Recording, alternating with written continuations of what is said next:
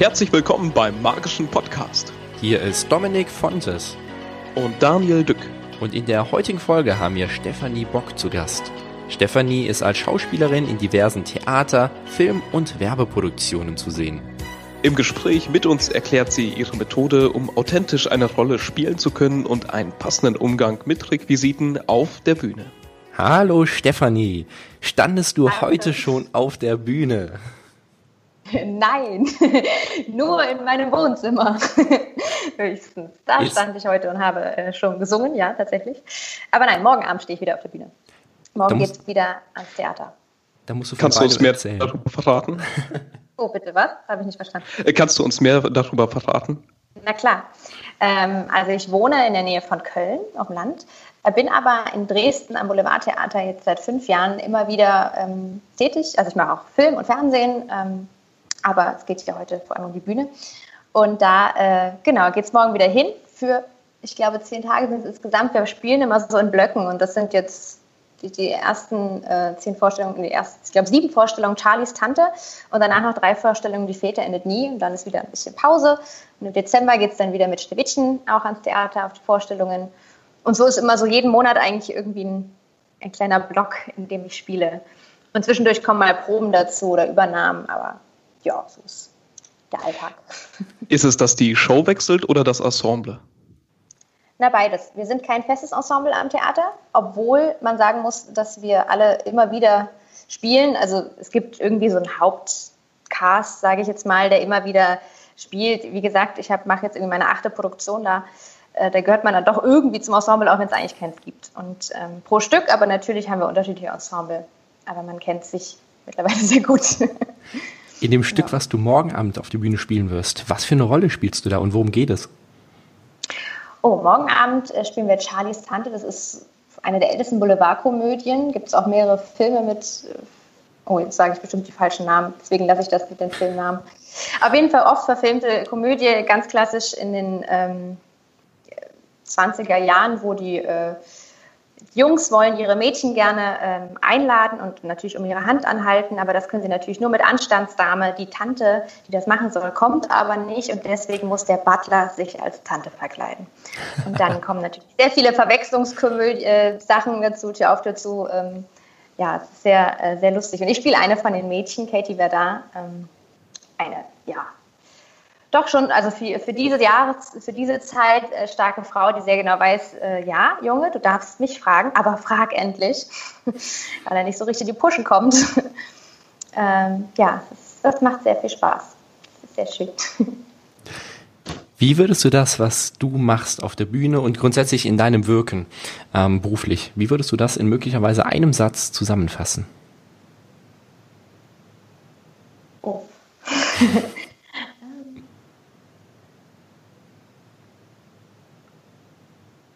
Oh, das, hm. also ich habe mal was, was gesagt, was ich ganz schön, ich habe mal was gesagt, ist auch gut.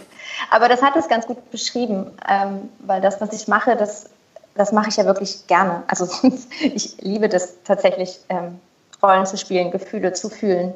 Und im Prinzip mache ich nichts anderes als ähm, Gefühle zu fühlen und ich lasse die Zuschauer dabei zugucken. Und das klingt ein bisschen voyeuristisch jetzt vielleicht. Aber irgendwie ist es genau das. Ich lasse die Leute dabei zugucken. Das ist überhaupt gar nicht mehr ein Satz. Aber ähm, ich lasse die Leute dabei zugucken, wie, ich, wie ein Kuss im Raum steht, zum Beispiel. Das ist das, was morgen auch natürlich ist. Es steht zwischen zwei Menschen ein Kuss im Raum. Das ist das spannendste Gefühl überhaupt. Und das erzeugen wir einfach und dürfen das fühlen und die anderen dürfen alle zugucken. Das ist so, also was total Intimes, was wir aber eben tja, ziemlich live und öffentlich irgendwie machen. Das ist sehr spannend. Also das war jetzt natürlich kein einer Satz, kein einzelner Satz, aber ähm, ja. Geht es dir dann dabei darum, die Leute zu unterhalten oder mehr denen wirklich diese Emotionen darzubieten, sodass die diese auch mitempfinden können? Wenn zum Beispiel der letzte Kurs irgendwie schon ein paar Stunden her ist oder so, sodass sie es dann auf der Bühne mitempfinden können?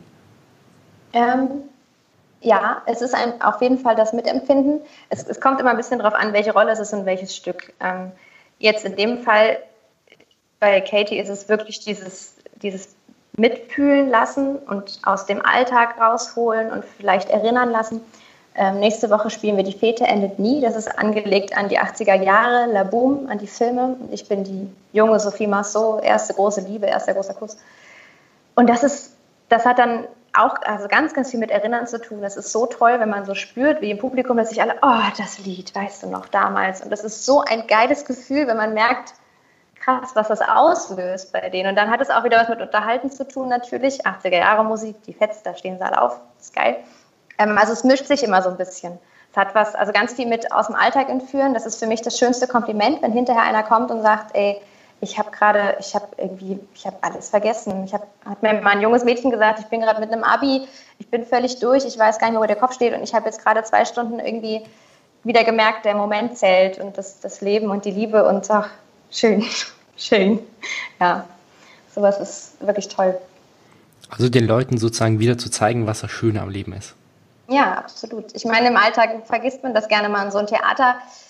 Abend, der kann, der, der fängt ja schon an, wenn man ins Theater reinkommt, irgendwie Jacke abgibt an der Bar und das ist alles so, oh, man ist so aufgeregt und freut sich und dann passiert auf der Bühne so viel und die Leute sind so, oh, hast du das gesehen und ah, Mensch, das und dann gehen sie noch irgendwie mit Luftschlangen und Luftballons raus und singen die Lieder noch mit und das, ah, das ist ein das ist was Tolles. Also ich kenne das ja selber. Ich gehe selber sehr gerne ins Theater oder zum Musical und, und lasse mich da gerne völlig vereinnehmen und äh, singe dann nur noch wochenlang die Lieder. Du strahlst ja, wenn du darüber so berichtest. Wie sieht das für dich aus, wenn du diese, ja, diese Show, diese Rolle mehrere Tage am Stück auf der Bühne spielst? Wird das dann irgendwann Routine und langweilig oder kannst du es immer so vorführen wie beim ersten Mal? Also natürlich ist es der Anspruch, es immer wieder wie das erste Mal zu nehmen und immer wieder neu. Das ist, ist man auch dem Beruf und dem Publikum einfach schuldig. Aber natürlich, das ist schon schwierig. Also bin ich auch kein Fan von. Ähm, irgendwie 30 Vorstellungen am Stück zu spielen. Das ist, weil man einfach, naja, irgendwann wird es natürlich eine Routine, kann man ja gar nichts anderes gegen tun. Man, man liest kurz vorher noch sein Buch und, und geht irgendwie direkt auf die Bühne, kommt runter und liest das nächste Kapitel. Oder häkeln. Ich habe tatsächlich bei einem Stück häkel ich, weil es gibt ein paar Pausen und ich muss die überbrücken, sonst wird man ein bisschen müde. Und dann häkel ich wirklich bis kurz bevor ich auf die Bühne muss, weil das wie so ein kleiner Nervenkitzel ist.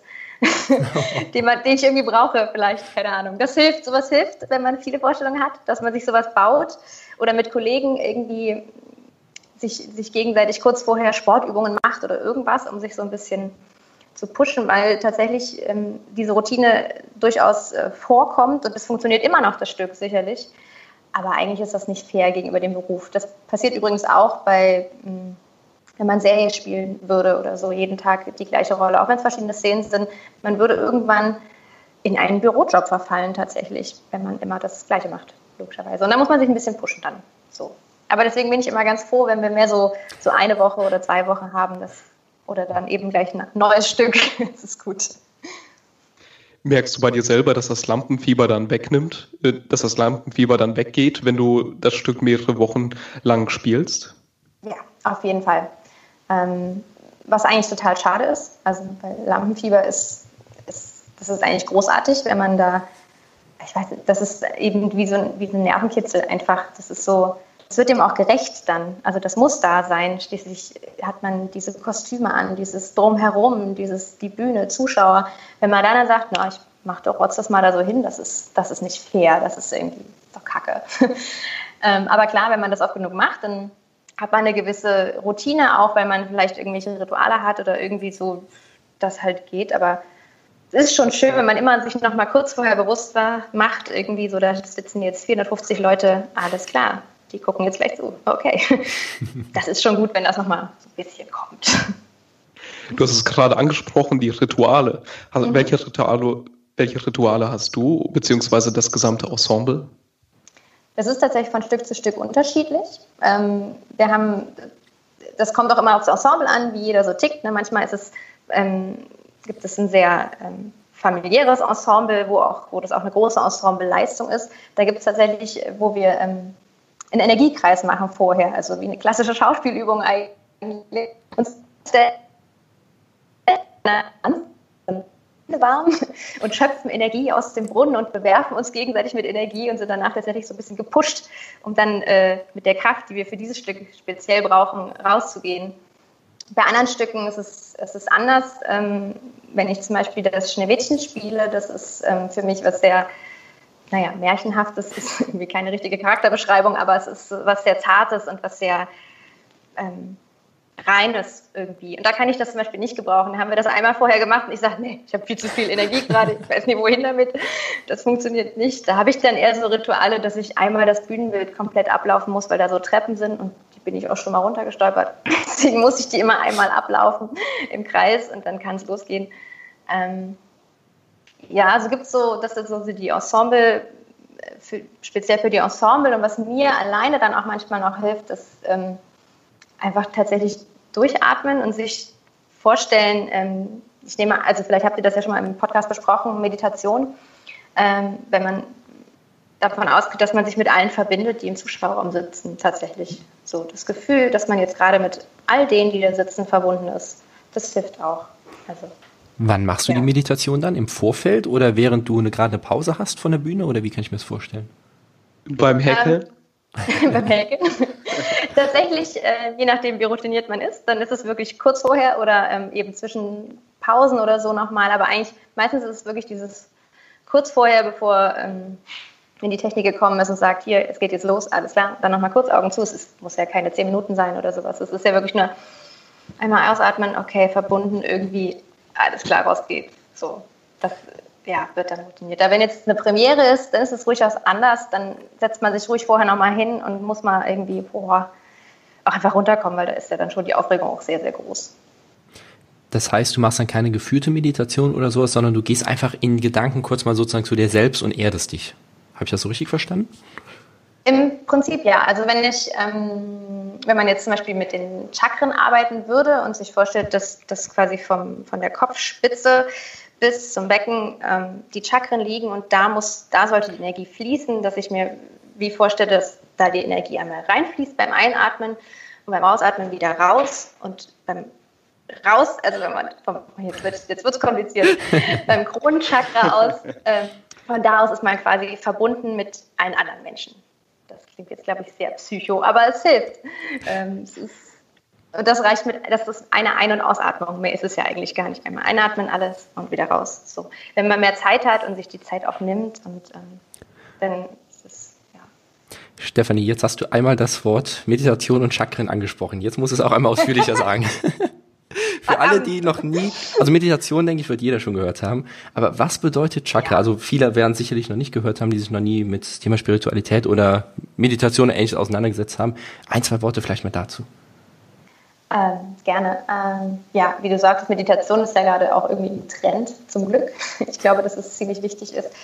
Ähm, also Meditation macht ja versucht, den Geist, sage ich jetzt mal, jetzt wird es aber schwierig, doch Meditation versucht eigentlich, sich auf die Atmung zu konzentrieren oder auf was anderes zu konzentrieren, auf andere Worte, auf ähm, der Atem ist meistens eben das Leichteste, um zur Ruhe zu kommen, um nicht mehr ganz so viel zu denken. Und mir hilft es immer bildlich, also ich bin ein, ein ziemlicher Körpertyp, auch im, im Spiel, ähm, und mir hilft es total, den Körper mit einzubeziehen und nicht nur nur den Atem in Anführungsstrichen. Und in der Chakrenlehre spricht man äh, von, Moment, sieben Chakren. ich muss kurz drüber nachdenken. Ähm, ich weiß jetzt natürlich nicht mehr, wie sie alle heißen. Man hat das im, im, im, Becken, das Chakra zum Thema Vertrauen oder Erdung, das sind die Wurzeln. Das zweite Chakra ist unterhalb vom Bauchnabel. Ähm, äh, das ist so das, das Erschaffen. Also ne, wir Frauen haben da ja auch Gebären da an der Stelle ja auch durchaus mal irgendwann ähm, und man erschafft Dinge. Ähm, dann haben wir Solarplexus, da liegt die Kraft, ähm, Stärke, ähm, das Herzchakra natürlich, Liebe, Mitgefühl, dann das Stirnchakra ähm, ist äh, die innere Wahrheit, Intuition und das Kronchakra über dem Kopf äh, steht dann für die ja, Verbindung. Für mich ist es immer diese Verbindung, Verbindung mit allem. Das klingt jetzt sehr spirituell und ich fand das auch immer ganz, ganz furchtbar. Aber sich das, diese Punkte im Körper vorzustellen, hilft einfach irgendwie, weil man tatsächlich dann mit dem Körper ganz verbunden ist irgendwie. Also ich finde das immer sehr, ja, da ist irgendwie der ganze Körper auch da plötzlich. So, das war jetzt so der Schnelleinstieg Danke dir. Thema Chakrenlehre. Und jeder, der davon richtig Ahnung hat, sagt jetzt, um Gottes Willen, das erzählt die Frau da.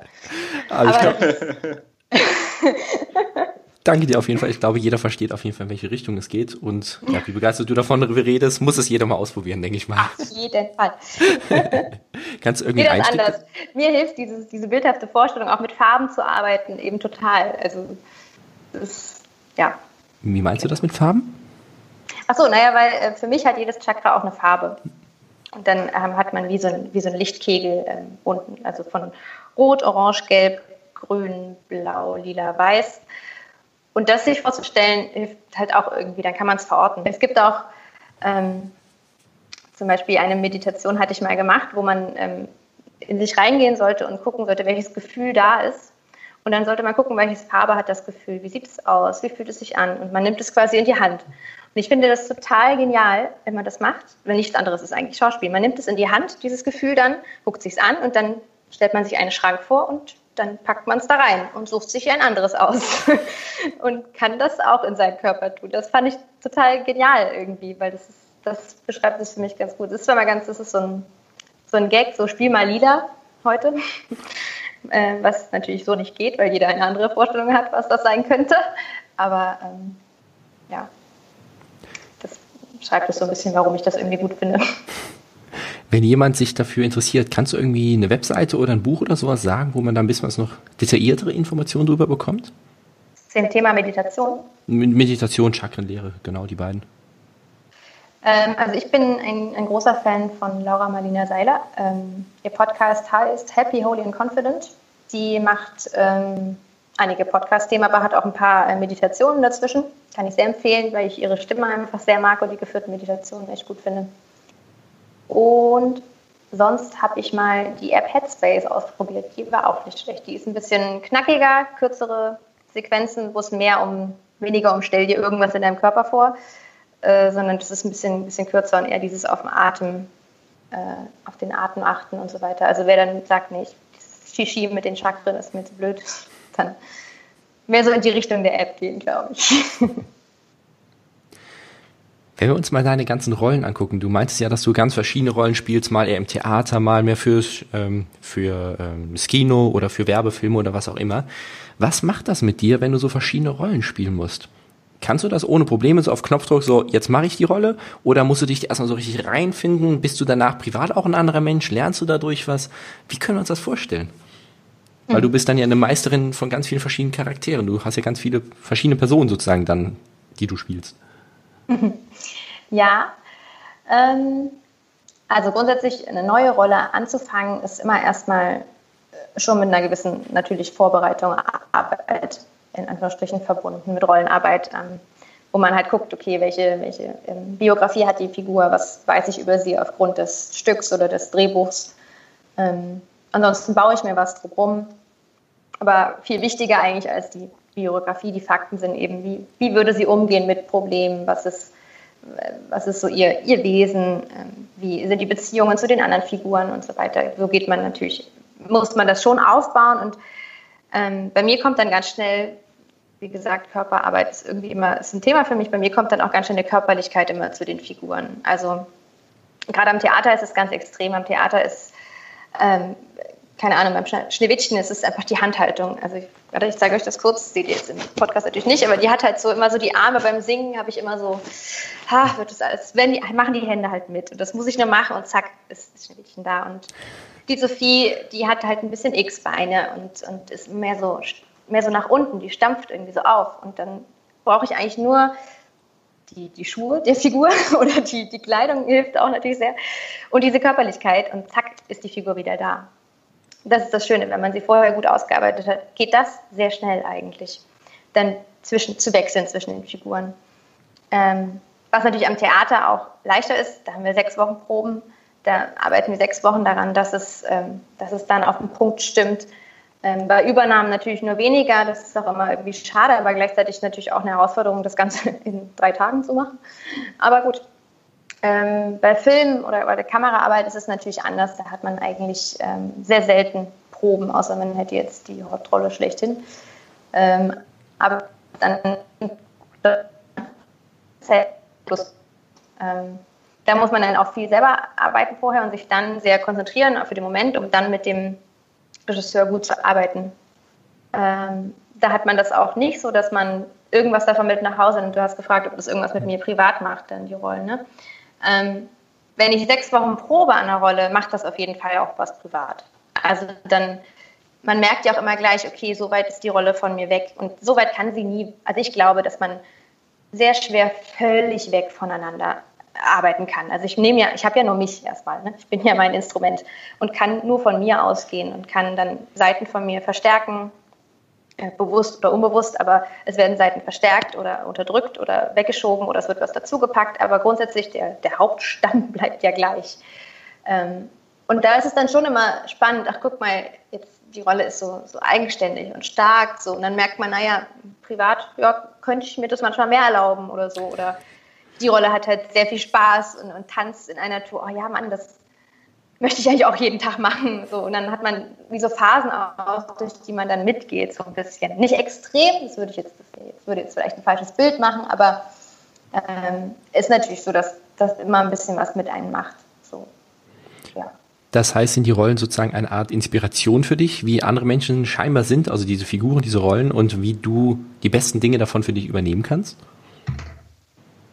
Auch. Also nicht jede Rolle finde ich natürlich total gut. Also ich mag meine Figuren alle so. Die sind ja auch, ähm, also jede Figur oder wie auch jeder Mensch hat ja irgendwas Tolles. Also es gibt, also klar gibt es Arschlöcher auf dieser Welt, ähm, die mich bisher noch nicht spielen, noch nicht spielen durfte, leider.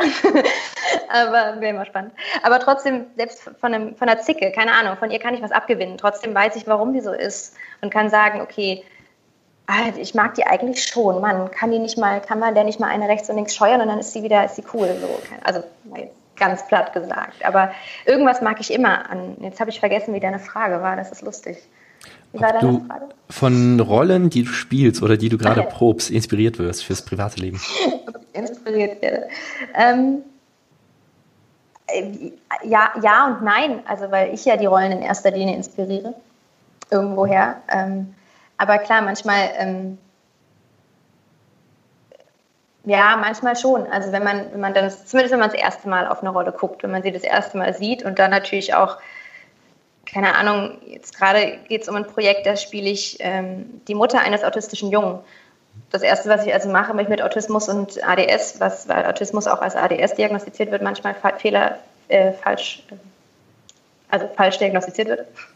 Das heißt, ich beschäftige mich damit und ähm, das inspiriert natürlich auch in irgendeiner Weise. Es war irgendwie ein recht trauriges Thema, aber es ist, ist ja trotzdem spannend. Also habe ich mich noch nie mit beschäftigen müssen, zum Glück. Und jetzt lese ich da Sachen und denke, ah krass, okay, krass, alles klar. Ich habe auch, ich habe auch keinen neunjährigen Jungen, also auch damit muss ich mich beschäftigen. Nicht, dass mich das jetzt inspiriert in eine Richtung, aber ähm, es ist ähm, klar, das ist natürlich spannend, weil ich mich mit Sachen beschäftige, die mich erstmal nicht, nicht wirklich betreffen. Du hast gesagt, du liest äh, etwas darüber. Wie bereitest du dich noch weiter darauf vor? Also sprichst du mit anderen Menschen, die das Thema auch betrifft oder liest du im Internet, ähm, guckst du Filme? Wie gehst du dabei vor?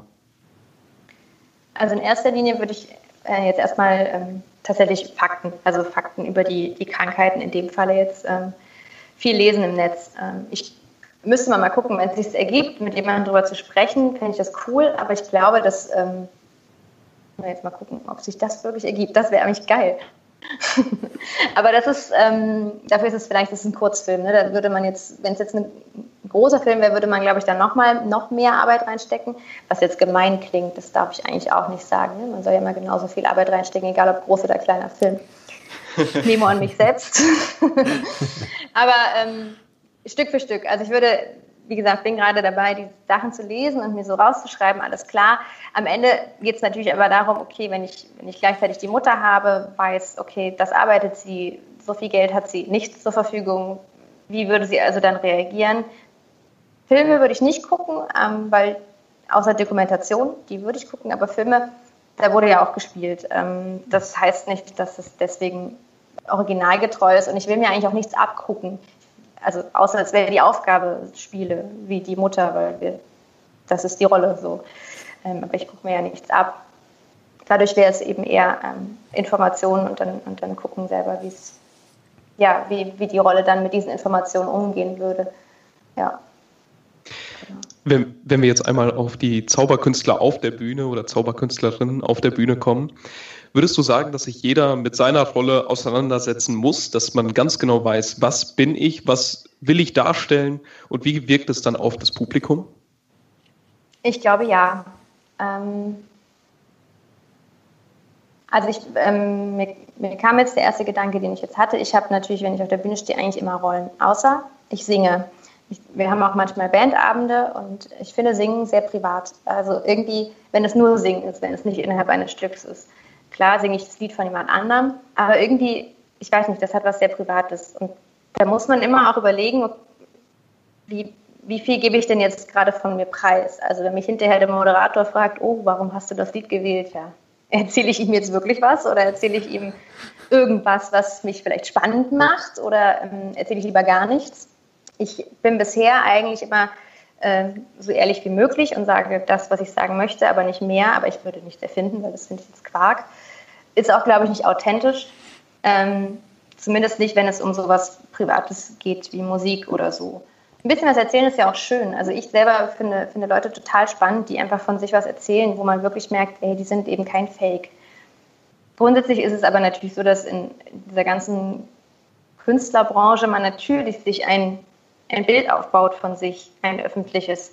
Ähm, ich bin ja auch nicht, also auf meinen Social-Media-Kanälen bin ich ja auch nicht krass privat. Ich zeige schon viel von mir. Man sieht meine Katzen oder meinen Garten äh, und auch meine Meinung zu, zu Dingen, Nachhaltigkeit, Feminismus, keine Ahnung.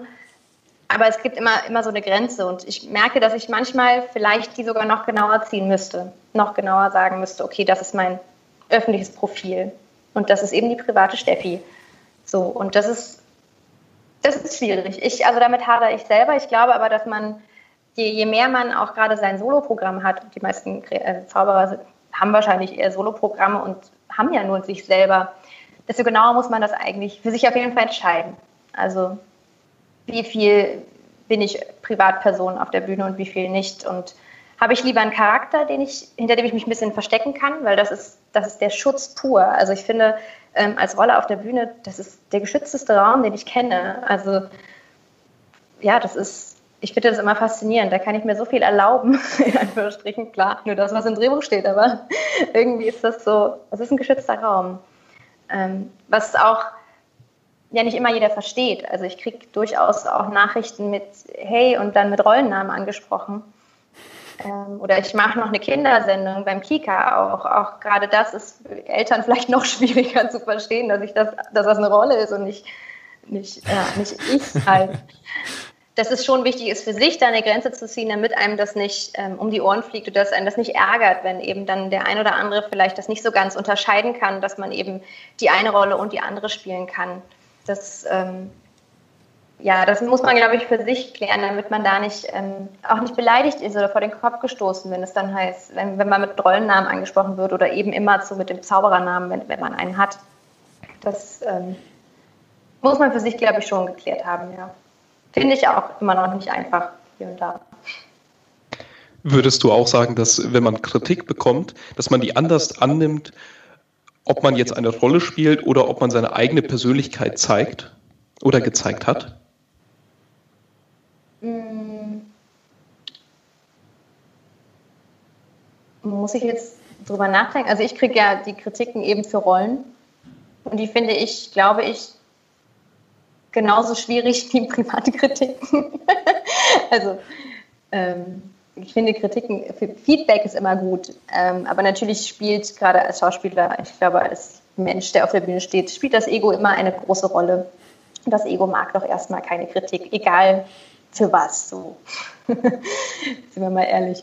Ähm, deswegen glaube ich, ähm, ich bin mir nicht sicher, ob es wirklich einen großen Unterschied macht. Ähm, ich glaube sogar, ich könnte mir vorstellen, wenn es, wenn es nur privat ist, also ähm, doch was, naja, was es mal so gab, als ich mal länger gespielt habe, wurde ich tatsächlich für mein Aussehen kritisiert. Das ist irgendwie, ich glaube, lange Zähne oder sowas habe ich mal gelesen. Darf man nie machen übrigens. Kommentare lesen oder Foren lesen. Darf man nicht machen.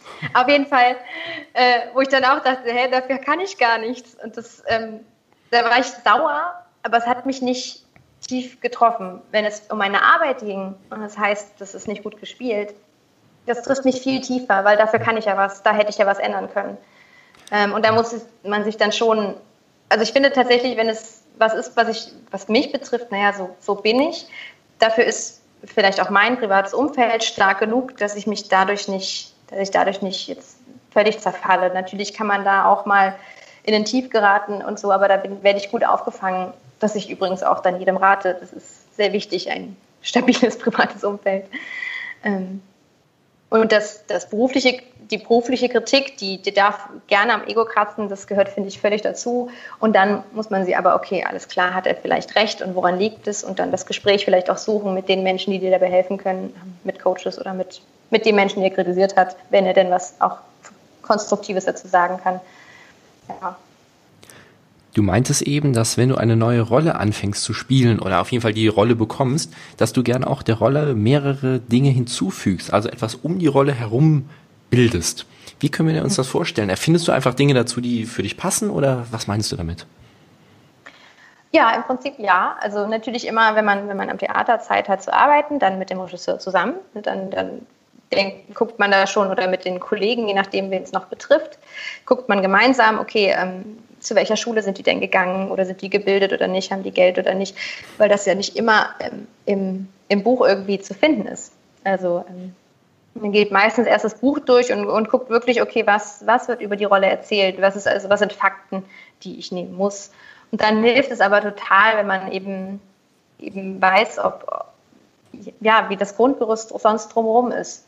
Äh, und gerade wenn nicht viel da ist, weil es vielleicht auch nur wenig Szenen sind, dann baue ich mir was. Dann muss da schon ein bisschen was dazu. Also wo sind die Ziele? Ist sie zum Beispiel, will die irgendwann mal Chefin werden, spielt, ist aber jetzt die Praktikantin zum Beispiel. Ähm, oder die Mutter hat die wenig Geld, äh, hat die viel Geld, kleidet die sich schick oder ähm, versucht sie es mit den Mitteln, die sie hat. Ja, so muss man ein bisschen was bauen, weil das ja nun mal in einem, in einem Drehbuch und Textbuch steht ja nicht da steht sowas ja nicht drin. Da steht meistens ja wirklich nur Texte und vielleicht ein paar Regieanweisungen, die man aber doch hier und da meistens erstmal ignorieren könnte, sollte, um sich ein bisschen frei zu machen auch davon, ähm, dass alles festgelegt ist. Am Ende mit dem Regisseur zusammen ergibt sich das dann, wie es, wie es sein muss und da arbeitet man dann zusammen im besten Fall. Ja. Und warum bringt dich das so weiter oder warum kannst du diese Rolle dadurch so viel besser spielen, wenn du diese ganzen Informationen hast? Was macht das mit dir? Also die Informationen, die habe ich einmal aufgeschrieben und dann habe ich die vielleicht auch vergessen, in Anführungsstrichen. Also ich, ich muss mir die nicht jedes Mal, wenn ich auf die Bühne gehe, lese ich die Biografie durch. Das mache ich nicht, sondern das ist irgendwie, das merkt sich der Körper, der Kopf, es ist irgendwie da und es ist einfach wie so eine Basis, so ein Futter, was dann reicht. Dadurch weiß ich, wie sie reagiert, wenn, wenn jetzt jemand, keine Ahnung, ihr die Tür aufhält. Finde ich das gut oder nicht? Das weiß ich dann, wie sie reagiert. Und ähm, es geht gar nicht darum, das alles super detailreich zu haben, aber es ist, ist einfach gut, irgendwie sich eine Basis zu schaffen. Wenn ich nur den Satz habe, wie geht's dir? Ja, damit weiß ich erstmal gar nichts. Den kann man auf so viele Arten sagen. Das sagt mir nichts. Ich muss wissen, wo kommt die her? Ist die gut gelaunt? Will die wirklich wissen, wie es dir geht? Oder ist es ihr eigentlich scheißegal? Ähm, wie geht es ihr selber? Ja, das, ja, das, das muss irgendwie erstmal das muss einmal festgelegt sein und dann ist es auch im Hinterkopf nur. Es ist dann nicht wirklich präsent. So. Wie schaffst du es, diese Information mit deiner Rolle zu verknüpfen und nur mit deiner Rolle und nicht mit der anderen Rolle, die du vielleicht auch noch spielst? Das weiß ich gar nicht, aber das geht. Tatsächlich, ähm, ich glaube, das also, ist, weil man sich, ja. Äh, wenn du sagst, dass das unterbewusst abgespeichert wird, ob das dann äh, quasi, wenn du in deine Rolle reingehst, dass du genau weißt, okay, das mache ich jetzt und wenn ich in die andere Rolle gehe, dass du komplett umswitcht. Ja, das ist ähm, wie eigentlich beschrieben durch die Körperlichkeit auch. Und dadurch, wenn ich jetzt, wenn ich weiß, okay, morgen steht das Stück an, dann gehe ich natürlich heute vorm Abend schlafen gehen noch einmal den Text durch wahrscheinlich oder morgen dann im Ensemble zusammen den Text durch. Und spätestens, wenn ich mein Kostüm an habe, ist das irgendwie alles da. Also ich muss nicht alle meine Notizen nochmal durchlesen dafür. Die habe ich irgendwann mal aufgeschrieben und die könnte ich, wenn ich, aber muss ich eigentlich nicht, weil das, das ist, das kommt dann einfach. Und wenn mich dann einer fragen würde, wüsste ich es auch. Dann, also dann kann ich das auch alles erzählen. Es ist also am Ende gar nicht so viel Arbeit in Anführungsstrichen, äh, dass ich da irgendwie jedes Mal irgendwie erstmal zehn Seiten wieder lesen muss, um zu wissen, okay, wer ist die Rolle eigentlich? Das ist, das ist dann einfach körperlich gespeichert und dann weiß ich das auch und dann, ja. Wenn du eine Rolle spielst, dann spielst du ja eine Rolle, logischerweise, also jemand anderen mhm. oder einen anderen Charakter. Wie stehst du da zum Thema authentisch zu sein? Bist du dann authentisch, wenn du eine andere Rolle spielst oder kannst du das nicht sein, weil du ja nicht mehr du selbst bist? Wie stehst du zu diesem Thema Rolle und Authentiz Authentizismus oder wie man das nennt, auf jeden Fall authentisch sein? Ein fieses Wort, ein fieses genau. Wort, Kannst ein du wichtiges Wort. Authentizität. Authentizität. Okay. Authentizität. Lassen wir das? Genau, wir wissen, worüber ähm, wir reden. Wir wissen, worüber wir reden, wobei das wäre ja genau die Frage. Wie definiert man denn Authentizität? Jetzt haben wir aber jetzt haben wir Oder authentisch sein. Authentisch genau. sein. Wie wird das denn definiert? Das ist ja die Frage an der Stelle.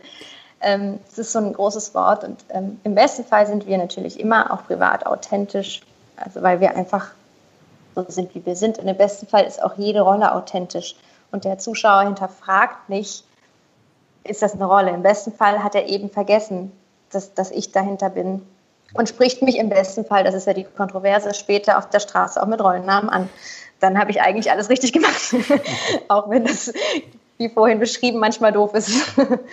Ähm, also das ist sehr wichtig, aber ich finde das Wort immer so, das ist das große Wort. Ähm, ja, ja, natürlich ist es wichtig, echt zu wirken. Also es ist wichtig, dass es, dass jede, jeder Kuss und jede Liebe und jeder Streit und jedes Misstrauen auf der Bühne und von der Kamera muss echt wirken, klar. Ähm, das steht. Ja. ähm, dann auch egal. Ich, ich glaube, ich weiß, wie du das meinst mit der Frage, ähm, wie, wie authentisch kann, kann eine Rolle sein im Vergleich zu einer, einer Privatperson aber ich glaube, die kann sogar sehr authentisch sein, weil wie oft, also man hat ja auch schon mal Menschen getroffen, wo man hinterher dachte, Alter, der hat mich angelogen oder der war ja einfach, der trägt doch, oder wo man einfach merkt, okay, warte mal, der trägt doch irgendwie eine Maske, oder? Der ist doch nicht wirklich so, was, der ist doch nur, weil er unsicher ist so gerade oder was ist denn da los? Ähm, sowas kennt man ja und trotzdem sind die Menschen irgendwie auf ihre Art authentisch. Oder anders gesagt, wie oft trifft man Menschen, wo man denkt, krass, was für eine Type. Wenn du das spielen würdest, würde jeder sagen, das ist ja total unauthentisch. Aber den gibt es wirklich. Der ist wirklich so. Und das, ist, das kann man nicht spielen, weil, man, weil jeder sagen würde, das ist voll übertrieben, was du da machst. Aber solche Leute gibt es. Und das ist, ähm, deswegen ist es so schwierig, ähm, ja, das so, so pauschal zu sagen, also das auf dieses Wort auch zu, zu ähm, reduzieren klar, alles sollte echt sein. Aber ich glaube, wenn, wenn es halt am Ende echt gefühlt ist, also wenn es wirklich irgendwie aus mir rauskommt und ich auch reflexartig antworten kann, ähm, dann ist es ja echt.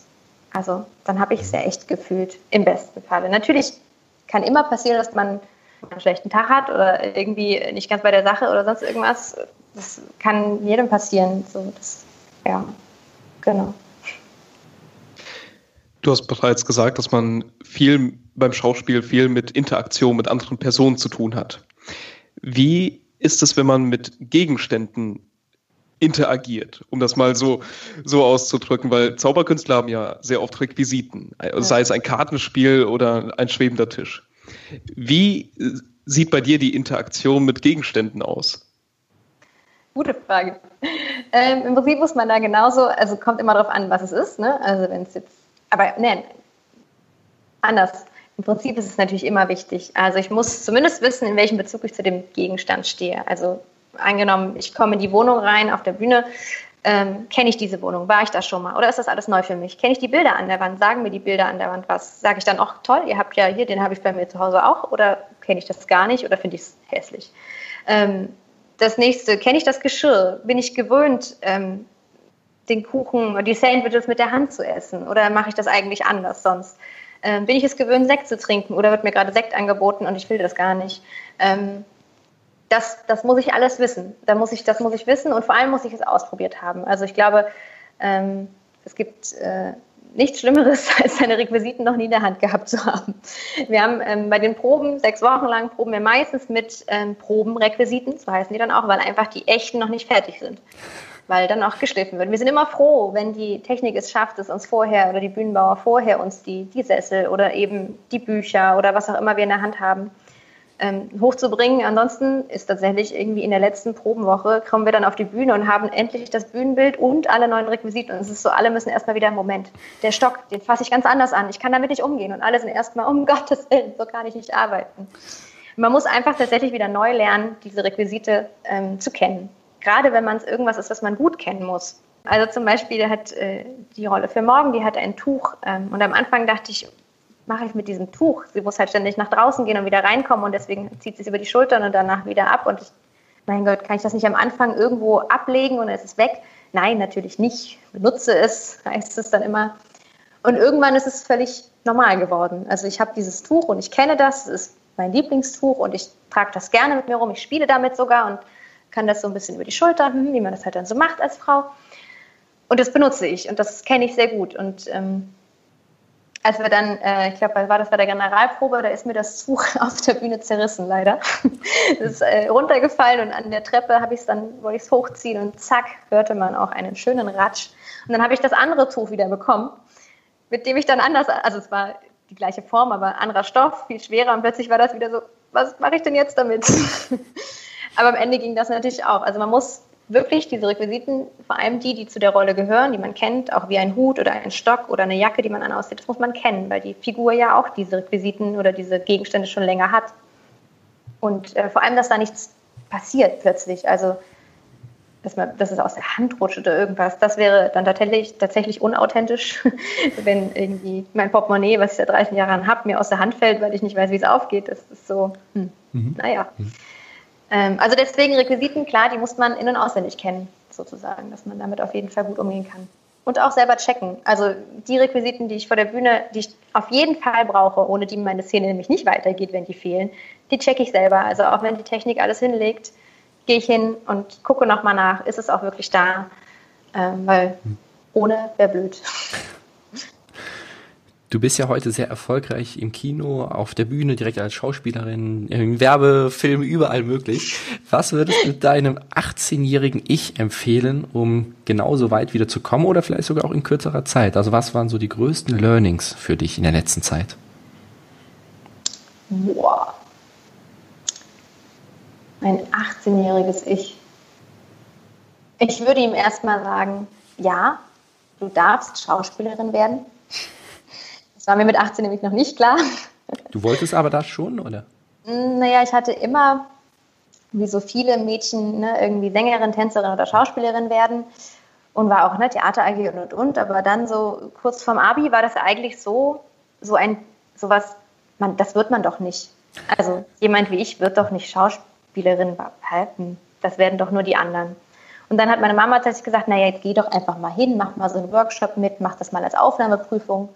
Und plötzlich wurde ich genommen, jo, und äh, dachte eigentlich, ich gehe da hin und werde abgelehnt und dann habe ich das Thema erledigt und kann Mathematik studieren oder BWL, was auch immer es geworden wäre.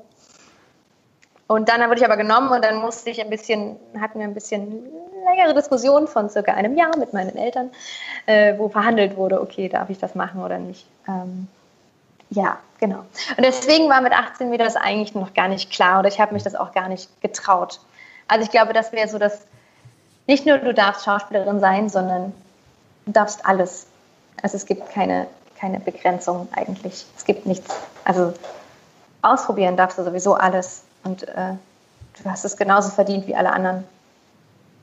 Ähm, und ich glaube, das ist dann auch schon das, was mich schneller vielleicht dahin gebracht hätte. Ich habe ähm, während meiner Ausbildung, das, das ging alles so schnell irgendwie die Zeit. Im Nachhinein habe ich manchmal das Gefühl, krass, wo sind diese drei Jahre hin, in denen ich das, das gelernt habe? Ich glaube, das meiste habe ich erst danach gelernt. Das meiste habe ich gelernt, Learning by Doing, äh, mit, den, mit den Ensemblen und Regisseuren zu arbeiten und ähm, da auch reingeschmissen zu werden, irgendwie mit ein bisschen Glück vielleicht noch und gute Menschen getroffen zu haben, die dann wirkliche Mentoren wurden und nicht nur Lehrer waren in der Ausbildung, wie das so ist, wenn man so ein tägliches schulisches System hat, dann sind das eben doch eher Lehrer. Das ist manchmal ja, die nimmt man ja nicht ganz so an wie dann Mentoren, die man sich selber gesucht hat. Wenn ich einfach früher das Vertrauen gehabt hätte, ich darf Schauspielerin sein, dann hätte ich, glaube ich, die Zeit ähm, nicht mehr genutzt. Das, das würde, das stimmt nicht so ganz, aber irgendwie intensiver genossen oder irgendwie anders auch wahrgenommen, glaube ich. So, also jetzt, wenn ich, wenn ich jetzt, ich nehme auch wieder Schauspielunterricht immer mal und das ist, das ist toll, das genieße ich und das ist nicht wie früher während der Ausbildungszeit, oh Gott, hat Schauspielunterricht, scheiße. wie dumm ist man eigentlich? Mein Gott. Aber ja, ähm, ich glaube, das wäre so das, das Wichtigste und darf alles sein. Und vor allem beim letzten Mal ist jetzt auch deutlich bewusster dann die Sachen zu machen. Habe ich das richtig ja. verstanden? Dieses bewusster Wahrnehmen, auf jeden Fall. Alleine, wenn ich, wenn ich jetzt manchmal, ähm, das habe ich erst so eigentlich auch so in den letzten drei Jahren für mich gelernt und festgestellt, diese Dinge zu genießen. Weil wenn ich manchmal kurz vor einer Vorstellung bin, hinterm Vorhang noch stehe und dann einfach denke, krass, das ist mein Beruf. Also das mache ich beruflich. Ähm, und wenn ich überlege, dass ich mit, wann war ich das erste Mal bei der Theater AG? Ich glaube mit 14 oder so oder 13.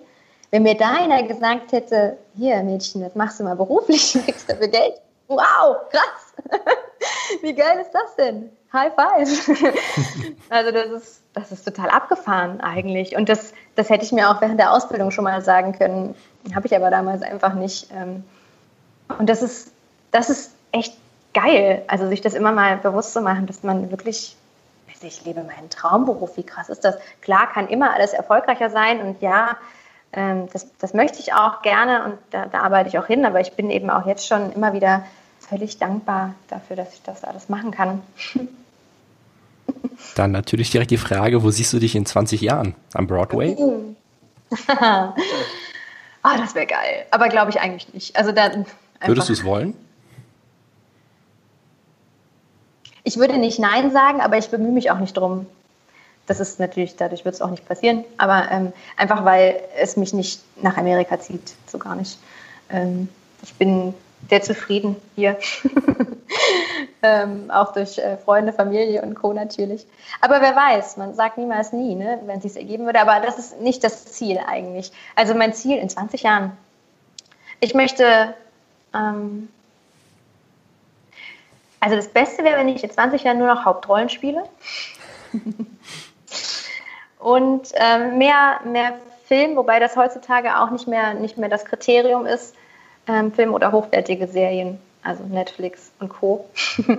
das wäre, das ist so das Ziel, weil ich bin äh, sehr erfüllt mit meinem Theater, wie es ist gerade. Und klar gibt es da Rollen, ähm, die ich unbedingt mal spielen will.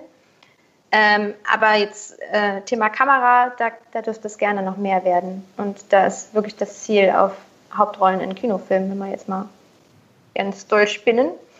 Aber das darf man sich ja auch erlauben. ähm, genau, dann, dann geht es in die Richtung. So. Wobei es eben am Ende, und das merke ich immer wieder, es geht gar nicht um das, ähm, dieses, das Endprodukt. Also ist es jetzt, ist es jetzt Kino, Fernsehen, Film, Serie, weiß ich nicht was. Es ist eigentlich am Ende, oder das, wo ich immer das meiste daraus ziehe, sind die Rollen. Also wenn die Rollen spannend sind, wenn das eine Nebenrolle ist, aber die einfach irgendwie ein geiles Kostüm hat, das mich total jemand anders werden lässt, dann war das eine geile Erfahrung. Ähm, ich hatte jetzt zwei Drehtage, wirklich eine kleine Rolle in einem Kinofilm, aber ich hatte einfach mal eine schwarze gelockte Perücke auf und einen Pudel als, einen schwarzen Pudel als, als Co, als Co, wie auch immer. So, als äh, äh, Nebendarsteller oder wir waren zusammen, also ich hatte, meine Rolle hatte einen schwarzen Pudel, so. Und äh, das war einfach irgendwie, das war so, so abgefahren, weil das so eine, so völlig weg, also einfach optisch so weit weg von mir war, dass es einfach ein tolles, also ein tolles Erlebnis war, so damit zu spielen und ähm, deswegen war das, diese zwei Drehtage waren so viel wert und wenn ich fast mehr wert als eine Hauptrolle in einer Rolle, die ich vielleicht schon x-mal gemacht habe, die so meinem Typ entspricht. Äh, deswegen am Ende ist das, das Spannende sind eben gerade die Sachen, die, äh, die dürfen dann klein sein, aber dafür, dafür einfach eine Herausforderung sind oder eben spannend sind, neue Seiten. Alles Neue. Neu ist immer gut. Liebe Stefanie, vielen, vielen Dank, dass du heute unser Gast warst. Mit Blick auf die Uhr müssen wir leider jetzt schon zum Schlussspruch kommen. aber wir haben noch Kann ein paar. mich aber auch in Rage reden hier. Ne, ist total spannend. Also wir können hier noch drei weitere Podcast-Folgen rausmachen oder so. Dann demnächst. Ähm, aber auf jeden Fall so äh, mit Blick auf die Uhr, wie gesagt, würden wir jetzt gerne zum Schluss kommen, aber wir haben noch ein paar Fragen vorbereitet, die okay. wir dich bitten, einmal ganz kurz und knapp zu beantworten. Okay, knapp. Was aus deiner Vergangenheit konntest du am meisten für deinen heutigen Erfolg in deinem Business mitnehmen? Also vielleicht, um auch beim Thema zu bleiben, ähm, die Erkenntnis, also klingt so albern, aber ja, die Erkenntnis, dass ich meinen Traum lebe. Und das bewusst zu tun, bewusst, Bewusstsein ist auch so ein, das ist so ein ziemliches Wort für mich, ähm, die Dinge bewusst zu machen. Ja. Um die Antwort jetzt knapp zu halten und das nicht weiter auszuführen. Kannst du ein Buch oder eine Webseite besonders empfehlen? Ähm, na, Laura Marlina Seiler hatte ich ja schon mal genannt, Happy Only Confident, ihren Podcast. Kann ich auf jeden Fall sehr empfehlen, wenn es um Persönlichkeitsentwicklung oder Meditation geht. Ähm, ein Buch, äh, was mich zuletzt sehr äh, geprägt hat, ist Gespräche mit Gott von Neil Donald Walsh. Hat jetzt alles nichts mit dem Thema hier zu tun, aber ist großartig, finde ich. Ähm, lass mich überlegen, ob ich noch irgendwas finde, was halbwegs zu dem Thema passt. Die Kunst, ein kreatives Leben zu führen, von Frank Berzbach. Hier. Ach, hervorragend. Nicht nur extrem äh, schön haptisch ähm, anzufassen, ist ein schönes Buch, ähm, sondern es geht, eigentlich geht es um, äh, um Künstler im Sinne von Illustrationskünstler vor allen Dingen, die halt ähm, zwar eigentlich kreativ malen, zeichnen, Kunst machen wollen, aber eben doch Auftragsarbeit machen, wie man damit umgeht. Das lässt sich aber einwandfrei auf Schauspieler und auf alle anderen Künstler, finde ich, übertragen, weil nichts anderes ist es. Wir machen natürlich Auftragsarbeit ähm, und das auch sehr gerne im Team im besten Fall. Manchmal ist es aber eben auch Auftragsarbeit und ähm, wie man damit umgeht und dass man sich trotzdem das Kreative behält und oder eben woanders hat. Ja, das fand ich sehr gut. Stell dir einmal vor, du könntest ein großes Plakat auf einem prominenten Platz in einer etwas größeren Stadt mit einer Message von dir platzieren. Welche Lebensweisheit würdest du wollen, dass die da drauf dann steht, wovon jeder erfahren soll?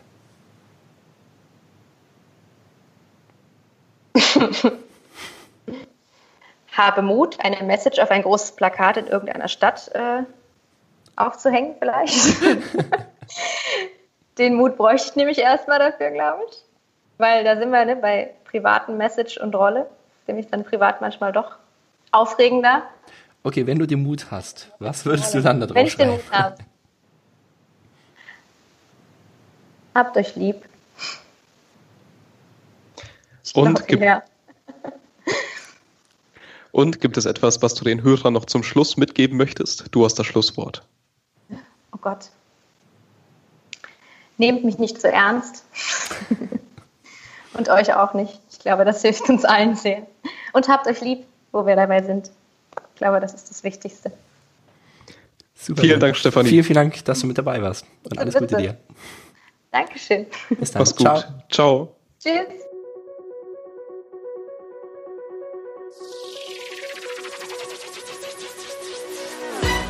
Das war unsere heutige Folge mit Stefanie Bock.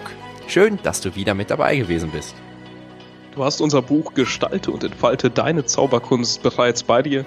Dann schick uns ein Bild von dir und schreib ein paar Sätze dazu. Wir würden uns freuen, diese auf unserer Webseite zu veröffentlichen. Mach's gut, bis in zwei Wochen. Wir freuen uns auf dich. Ciao. Ciao.